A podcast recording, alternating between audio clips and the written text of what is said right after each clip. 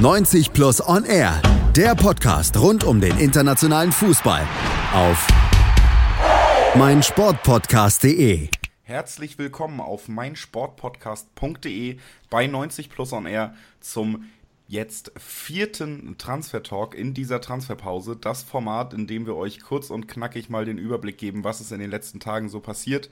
Regelmäßig machen wir das jetzt in diesem Sommer, denn es passiert eine Menge und wir wollen natürlich, dass ihr immer auf dem Laufenden seid und das auf allen Plattformen könnt. Nicht nur auf unserer Website 90plus.de, nicht nur auf unseren Kanälen, was soziale Medien angeht, Twitter, Facebook, Instagram, sondern eben auch hier auf meinsportpodcast.de in unserer Podcast-Ecke, um es mal so zu nennen. Mein Name ist Julius Eid von 90 Plus und ich habe auch heute wieder zwei Kollegen von mir dabei, um eben über ein paar Themen zu reden, die jetzt in letzter Zeit sehr aktuell waren. Das ist einmal Manuel Behlert und das ist einmal Damien Osako. Hallo ihr beiden. Servus. Hey. Ja, schön, dass ihr euch die Zeit genommen habt, auch in dieser äh, Hitzewoche, schon unser zweiter Podcast. Also es wird wirklich auch geschwitzt für alle Zuhörer, damit das hier alles so über die Bühne gehen kann, wie wir uns das alle gewünscht haben. Und äh, gewünscht hat sich Gianluigi Donnarumma auch schon öfter einen Wechsel, hat man gehört. Außerdem muss man dazu auch sagen, wieder den Berater äh, Mino Raiola mit am Start. Also ohne den kommen wir auch in dieser Transferphase, glaube ich, nie aus bis jetzt, zumindest in den ersten vier Podcasts. Und Donnarumma, der soll jetzt wieder mal in einem Wechselgespräch sich befinden und zwar zu PSG. Da sucht man aber noch eine Einigung, wie das irgendwie für beide Vereine vertretbar wäre, Manu. Ja, das ist nicht ganz so einfach. Ähm, PSG soll Donnarumma schon länger beobachten, schon länger auf dem Zettel haben. Die hatten ja in den letzten, im letzten Sommer ein paar Probleme, auch mit dem Financial Fairplay, sodass man da nicht wie gewünscht handlungsfähig war. Ähm, Jetzt hat die Redaktion von Gianluca Di Marzio, der ähm, italienischen Transfer-Koryphäe, gemeldet, dass PSG sehr großes Interesse hat, den jetzt im Sommer zu holen, äh, nachdem Buffon dort den Verein verlassen hat und man sowieso auf der Torhüterposition jetzt eine klare Nummer 1 und eine klare Nummer 2 haben möchte. Ähm, das erste Angebot soll sich so im, im Rahmen von 20 Millionen Euro plus Areola, den Torhüter von PSG, ähm, belaufen haben so dass man irgendwie auf 50 Millionen Euro kommt, weil Paris der Meinung ist, Areola ist 30 Millionen Euro wert. Der Meinung ist Milan nicht. Sie sagen, A, ähm, die 50 Millionen, von denen Paris ausgeht, ist uns für Donnarumma zu wenig. Äh, die sagen aber B auch, dass die 30 Millionen für Areola zu viel sind. Das heißt, dass da noch sehr, sehr viel ähm, zu regeln ist. Laut Sport Mediaset hat ähm, Milan das Angebot dann auch abgelehnt. Ähm, eine gewisse Verhandlungsbereitschaft seitens Milan ist schon da, weil sie natürlich auch wissen, ähm, dass sie ja viele Baustellen im Kader haben und mit einer extrem hohen Ablösesumme plus einem Ersatz ähm, sicherlich auch noch weiter handlungsfähig wären. Ähm, insgesamt muss Paris aber auch ein bisschen die eigene finanzielle Situation ähm, im Auge behalten, auch wenn sie jetzt mit ähm, Sarabia und Herrera ganz gute Deals tätigen, ähm, die zusammen eben für 19,5 Millionen Euro kommen, äh, ist da noch viel zu machen. Und ähm, sie können jetzt auch nicht, nicht jedes Angebot da von Milan ähm, blind unterschreiben. Das heißt, das könnte sich noch ein bisschen in die Länge ziehen. Ähm, ich kann mir nicht vorstellen, dass Paris da jetzt schnell eine, eine, Lösung finden wird, sondern dass man sich da jetzt Schritt für Schritt annähert. Also das kann ein Thema sein, das uns noch in der gesamten Sommerpause beschäftigt, denke ich. Also ein Thema, über das wir in nächster Zeit wahrscheinlich nicht so viel hören werden, zumindest was eine Bestätigung beziehungsweise irgendwo eine Unterschrift bedeutet. Und das liegt äh, vielleicht auch daran, Manu hat schon so durchklingen lassen, äh, dass eben mit Milan und PSG zwar zwei Vereine mit großen Namen äh, im europäischen Fußball da miteinander verhandeln, aber eben auch zwei Vereine, die mittlerweile sehr vom Financial Fairplay gebeutelt sind. Denn das wird ja, und da werden wir im Laufe des Podcasts nachher auch nochmal drüber sprechen, mittlerweile dann doch etwas äh, strikter durchgesetzt, als es in äh, früheren Jahren der Fall war. Und äh, beide Vereine haben da eben anscheinend Probleme, deshalb stockt auch der Deal. Ähm, der Deal, der auch noch stocken könnte, beziehungsweise den sich gerade viele Fans, wenn man sich so im Umfeld umhört, nicht unbedingt wünschen, das ist einer beim BVB, denn da ist Mats Hummels zurückgekommen und jetzt hat man natürlich ein Überangebot in der Innenverteidigung der designierte Abgang, sagen wir mal, also der Verteidiger, der eigentlich den Platz von Hummels, nämlich des erfahrenen Innenverteidigers im Kader einem Toprak, möchte gerne bleiben, vielleicht auch, weil der Vertrag sehr gut ist. Und jetzt äh, rechnet man mit Abgängen in der Innenverteidigung, was Diallo oder eben Sagadou angeht. Und gerade bei Sagadou hat sich in der letzten Woche dann doch einiges entwickelt, Damien. Ähm, ja, es kamen jetzt vermehrt Berichte, dass ähm, der Berater sich schon ähm, ja, umguckt nach Lösungen, nach Wechseloptionen, vor allem in England, ähm, ja, wie die Bild berichtet hat. Und ähm, ja, Arsenal scheint da wohl eher dran zu sein momentan. Das ist jetzt nicht aus, aus ähm, Sicht eines Dortmund, äh, Dortmund-Fans ist das jetzt nicht so die unfassbar tolle Nachricht, weil ähm, Sagadu wirklich vor allem in der Hinrunde ähm, sehr, sehr stark war, vermutlich der beste Innenverteidiger Dortmunds war und einfach nach wie vor ein riesiges Talent ist. Ähm, die, das, vor allem das Rückrundenspiel in, äh, in München hat das Ganze dann irgendwie so die gesamte Wahrnehmung des Spielers irgendwie ein bisschen verschoben ähm, und er war dann auch dann erstmal äh, weitestgehend raus aus der Startelf, aber nach wie vor ist er eigentlich die Zukunft in der Innenverteidigung. Ähm, das Problem ist einfach nur, dass Hummels einfach ähm, immer links spielt in der Innenverteidigung und äh, rechts sich absolut gar nicht wohlfühlt. Und da spielt dann aber halt dann ähm, Sagadu, aber auch zum Beispiel Diallo, ähm, wenn er dann mal in der Innenverteidigung zum Zug kommt. Und das ähm, dass dann beide dann sich Gedanken machen über ihre Einsatzzeiten, ist natürlich dann verständlich. Ähm, Toprak will bleiben, ähm, hast schon angesprochen mit dem Vertrag. Ob das letztendlich auch so bleibt, da bin ich mir jetzt noch nicht wirklich so sicher. Und bei Balerdi weiß man ja noch gar nicht so richtig, ob er überhaupt ähm, ja wirklich das Zeug hat, schon in dieser Saison regelmäßig überhaupt zum Einsatz zu kommen. Ähm, der dürfte eigentlich auch noch ein Kandidat für eine Laie sein. Ähm, ja, äh, bei Sagadu ist es auf jeden Fall so, dass er eigentlich viel Geld einbringen müsste. Und bei Arsenal weiß ich gar nicht, ob die jetzt wirklich dazu bereit wären, ähm, 30 Millionen Euro wirklich zu zahlen, was im Moment so durch die Medien geistert als Summe. Ähm, man könnte eigentlich auch schon, finde ich, schon fast mehr äh, verlangen für Sagadu. Aber ich glaube, das wird äh, noch ein Thema sein, das uns jetzt noch länger beschäftigen wird. Ähm, ich hoffe als Dortmund-Fan, dass da nicht zu einem Wechsel kommt, ehrlich gesagt. Und das ist auf jeden Fall auch noch möglich, wenn man sich die Gemengelage in Dortmund da anguckt. Also in den ersten Tagen nach dem Hummels-Transfer ja auch Diallo als möglich, äh, möglicher Abgang hauptsächlich gehandelt. Jetzt eben Sagadu mit im Gespräch, eben auch, weil der Spieler selber unzufrieden sein soll mit den Aussichten auf Spielzeit. Aber ich denke, Damien hat es eben schon ganz gut dargestellt. Da hat man auf jeden Fall ein sehr, sehr großes Talent in seinen Reihen und auch in Dortmund ist man sich dessen wahrscheinlich bewusst. Das heißt, dass es da wirklich zu einem Wechsel kommt das muss nicht so sein. Ähm, das ist auf jeden Fall eine Sache, wo man ähm, das Augenmerk darauf weiter richten kann, was in der Innenverteidigung von Dortmund insgesamt passiert. Und das werden wir auch weiterhin tun. Da werden wir euch natürlich auch weiter auf dem Laufenden halten. Das jetzt erstmal zu den ersten Gerüchten über Don Axel Sagadou, zu Arsenal oder möglichen anderen Zielen die bis jetzt noch nicht namentlich genannt wurden in diesen Gerüchten.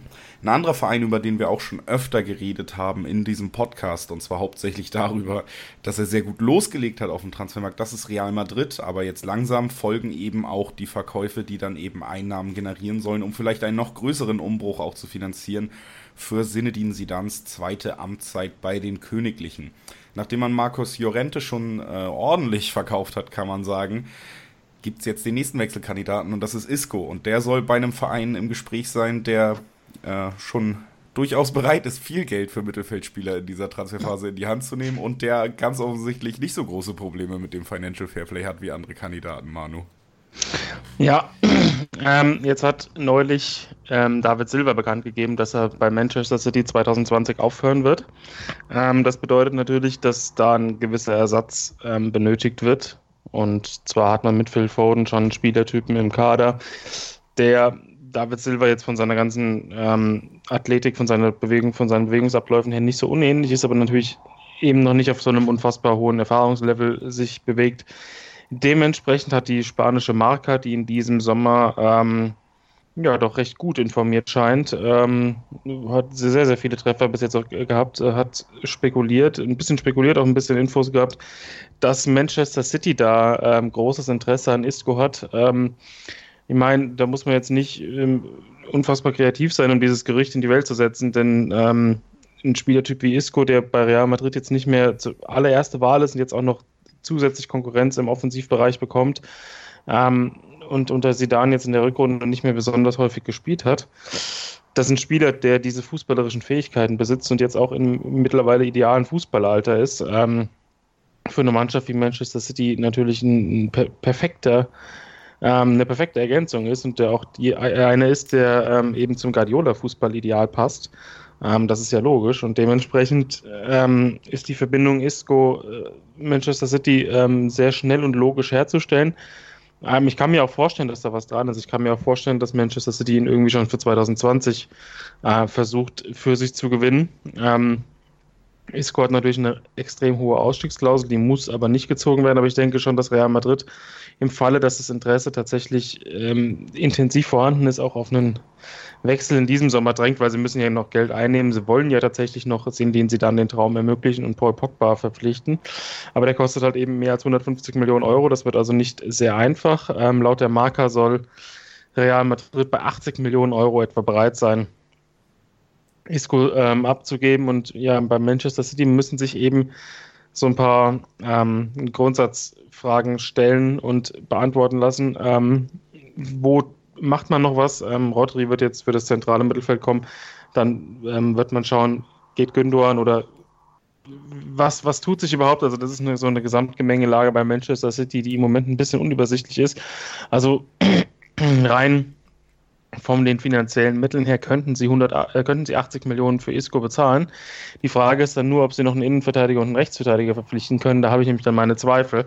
Ähm, das heißt, Manchester City muss so eine Prioritätensetzung vornehmen ähm, und danach dann eben ja, entscheiden, was sie tun. Ähm, bei Rodri bin ich mir ziemlich sicher, dass das Anfang Juli verkündet wird und ansonsten werden wir da auch, denke ich, relativ schnell Entwicklungen sehen, weil der Transfermarkt in England, das haben wir schon mal angesprochen, ähm, schließt Anfang August. Das heißt, ähm, nicht viel wird auf dem letzten Drücker passieren. Ich denke, dass die großen Clubs da versuchen, ähm, Anfang Mitte Juli ihre Transfers zu tätigen und dementsprechend glaube ich, dass wir bei Isco dann auch relativ schnell ähm, Bewegungen sehen werden. Ich glaube aber auch nicht, dass irgendein anderer Club im Moment ähm, den Bedarf und die Mittel hat bei Isco. Also entweder bleibt er oder Manchester City wird heißer.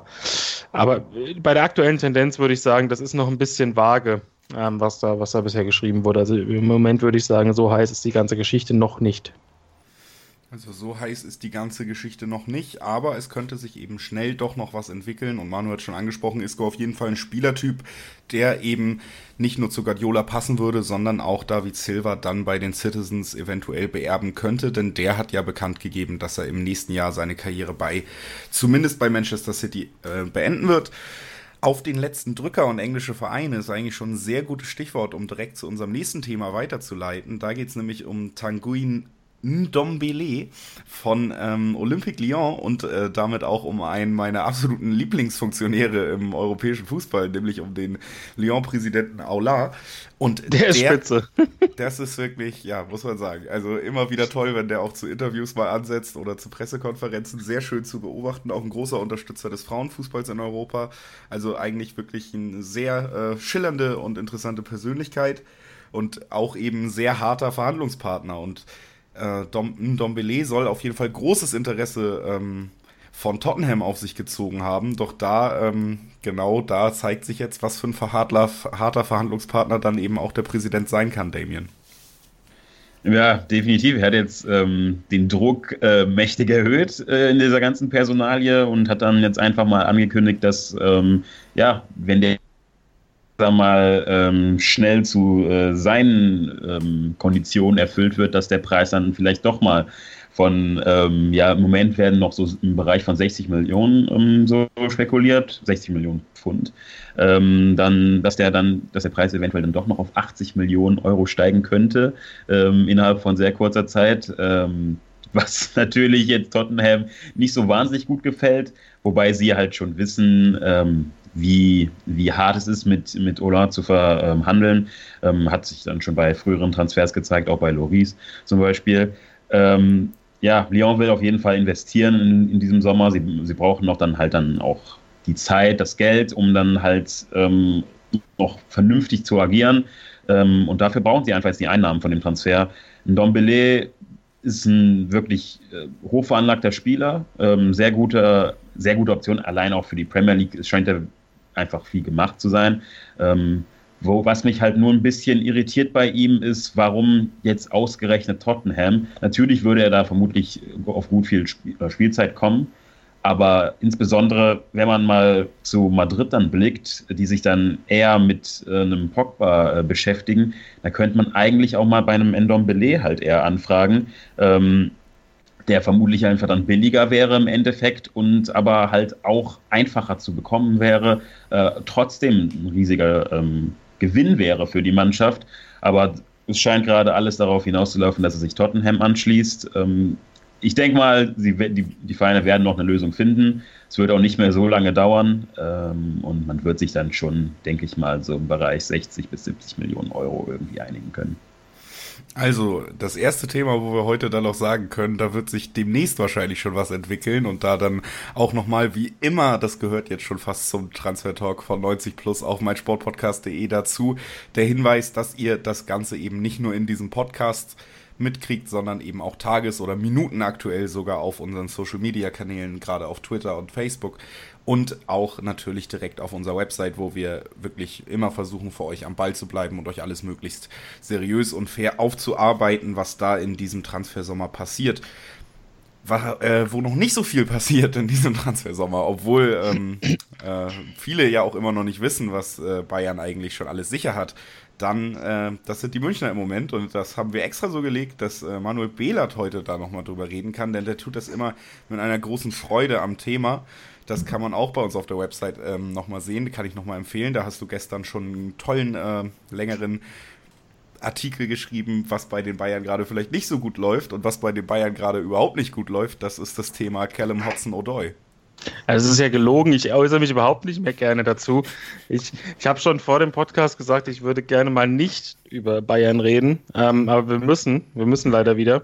Ähm, denn ja, Callum Hudson-Odoi, an dem waren die Bayern ja schon im ähm, Winter dran und ich würde mal behaupten, dass sie auch relativ gute Chancen gehabt hätten, ihn zu verpflichten, wenn man es nicht ähm, in jede Kamera, die einem über den Weg gelaufen ist, herausposaunt hätten. Ähm, das ist bei Chelsea nämlich überraschenderweise nicht so gut angekommen, ähm, dass sich da öffentlich permanent über den Spieler geäußert wird. Und ähm, ja, die Entwicklungen waren so, dass die Medien berichtet haben, dass Bayern da Kontakt hält und dass der Spieler grundsätzlich auch eine gewisse Skepsis hat, dass er bei Chelsea ähm, die Einsatzzeiten bekommt, die er sich vorstellt. Jetzt hat er einen Achillessehnenriss. Maurizio Sarri, der ihn jetzt nicht so unfassbar oft eingesetzt hat, ähm, ist weg. Frank Lampard wird wohl kommen. Das ist zwar noch nicht fix, aber steht unmittelbar bevor. Und ja, bei Lampard hofft man ähm, bei Chelsea, dass er jetzt auch aufgrund der Transfersperre und grundsätzlich der Rahmenbedingungen ähm, eben mehr auf die jungen Spieler setzt. Und das ist natürlich auch ein Faktor für Hudson O'Doy. Ähm, wo er sich jetzt denkt, ja, vielleicht könnte sich dann äh, meine Zukunft in London, in meiner Heimat, dann doch äh, positiv verändern und ähm, die Bayern wollen das aber nicht, nicht aufgeben. Ähm, die Bild hat dann gestern berichtet, dass die Bayern einen neuen Vorstoß gewagt haben, 25 Millionen Euro geboten haben, wurde abgelehnt. Klar, ähm, Bayern-Angebote werden im Moment immer abgelehnt. Ähm, da gibt es ja noch lustige Anekdoten im Hintergrund, dass man bei dem Transfer des jungen Innenverteidigers aus den Niederlanden, der, der zu Liverpool gewechselt ist, Vandenberg, ähm, so erbost darüber war, scheinbar, ähm, dass dieser sich nicht in Bayern angeschlossen hat, dass man noch während des Medizin Medizinchecks versucht hat, ihn anzurufen und umzustimmen. Ähm, das hat die seriöse englische Times berichtet. Also das gibt, glaube ich, im Moment so ziemlich die Situation in München wieder. Ähm, zu Hudson O'Doy nochmal, da hat jetzt der Telegraph, der jetzt in diesem Sommer, finde ich, nicht ganz so überragend ist wie sonst, aber trotzdem ähm, weiterhin relativ gut informiert scheint. Er berichtet, es ist auch nicht erste, das erste Medium, das das berichtet, dass Arznodor jetzt doch unmittelbar vor einer Verlängerung steht.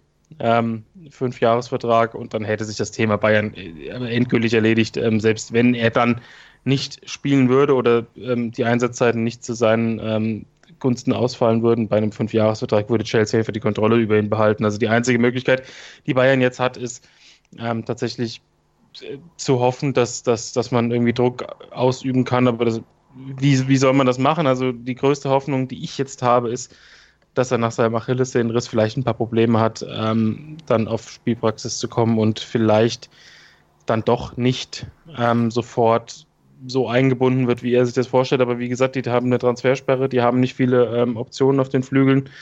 Ähm, die haben vier Wettbewerbe, also der wird automatisch auf Spielzeit kommen. Deswegen schätze ich die Chancen auf einen Transfer im Moment ja Gen 0 ein. Das trifft auf viele Themen bei Bayern im Moment zu. Dementsprechend ähm, gibt es da wieder nichts Positives zu vermelden. Ich hoffe, dass wir das irgendwann in diesem Sommer noch hinbekommen. Ähm, aber das hat es nur Thema. Ich glaube, das kann man bald zu den Akten legen.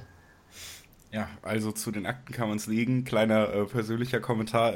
Auch wenn es dir nicht so viel Spaß gemacht hat, darüber zu reden, mir hat es wahnsinnig viel Spaß gemacht zuzuhören, auf jeden Fall. ja, das kann ich mir äh, vorstellen. Damien hört man auch im Hintergrund, der hat das ja, wohl auch ja. genossen mal wieder. Ja. Also im Moment, äh, Manu hat es angesprochen, läuft bei den Bayern nicht so viel. Es ist tatsächlich, äh, muss man sagen, recht irritierend für einen Verein dieser Größe, aber noch ist ja auch nicht aller Tage Abend und sollte sich da dann doch mal was Positives vermelden lassen, dann wird das auch in diesem Podcast geschehen und dann wird äh, Manuel Behlert auch das Thema besprechen dürfen, wo er dann vielleicht mal wieder gute Laune hat.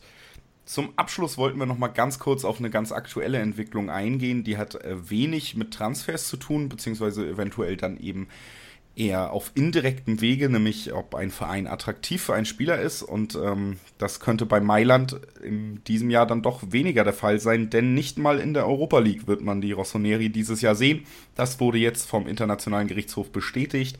Die sind aufgrund von Financial Fair Play Verstößen ausgeschlossen vom Wettbewerb. Also seit der Übernahme von Milan und den großen Wiederaufbauplänen hat sich da noch nicht wirklich viel Positives entwickelt, wenn man überlegt, was da sogar an Geld über den Tresen gegangen ist und sogar Strafen nach sich gezogen hat, ähm, Damien. Ja, also da hat man halt einfach in den letzten Jahren einfach zu viel Geld ausgegeben und das rächt sich dann jetzt gerade einfach. Ähm, wobei das ja eigentlich ein relativ guter Deal ist ähm, für die ganzen Verstöße gegen das Financial Fairplay. Eine Saison Europa League aussetzen, da gibt es, denke ich mal, Schlimmeres. Ähm, man wird den Verein dann halt dann jetzt irgendwie versuchen, wieder ähm, in die richtigen Bahnen zu lenken und sich dann nächstes Jahr für die Champions League zu qualifizieren. Dann dann ist es dann auch okay, denke ich mal, einfach aus Sicht von äh, Milan. Die werden jetzt noch versuchen, irgendwie Geld zu generieren, den einen oder anderen Transfer zu tätigen, ähm, sich einfach neu aufstellen für die Zukunft. Was halt natürlich, ähm, aber trotzdem interessant ist, dass die UEFA jetzt so ein bisschen äh, härter durchgreift, auch wenn jetzt Milan dann natürlich dann auch schon bereitwillig zugestimmt hat. Ähm, aber das, das dürfte dann nochmal interessant werden für den einen oder anderen Verein, der sich dann auch nicht immer ganz ähm, ja, fair verhalten hat, äh, was die Ausgaben betrifft. Ähm, da bin ich gespannt, wie sie da noch die Entwicklung sich dann, ähm, dann geben, vor allem in Bezug auf Vereine wie äh, Manchester City. Ja, du sprichst das schon ganz richtig an. Ähm, Milan hat natürlich da jetzt auch so ein bisschen eine Win-Win-Situation, sowohl für Milan selbst als auch für die UEFA kreiert, weil die UEFA zeigt sich jetzt stark, hat einen Verein bestraft im Prinzip, aber Milan hat äh, fast schon mehr Vor- als Nachteile. Ähm, denn sie sind, haben jetzt auch einen Aufschub bekommen, bis ähm, wann sie ihre Finanzen ähm, in den Griff bekommen müssen. Ich glaube, das ist jetzt bis 2022 statt 2020. Und da sie jetzt in der kommenden Saison nicht in der Champions, äh, nicht in der, im Europapokal spielen, unterliegen sie eben nicht mehr dem Financial Fair Play. Das heißt, die Bilanz für das Jahr 2019, 20 an sich ist erstmal komplett egal. Ähm, das heißt jetzt nicht unbedingt, dass sie dann einkaufen können, was sie wollen, aber das heißt, dass sie sicherlich ein bisschen besseren Spielraum haben, als sie das ähm, hätten, wenn sie eben in der Europa League spielen würden.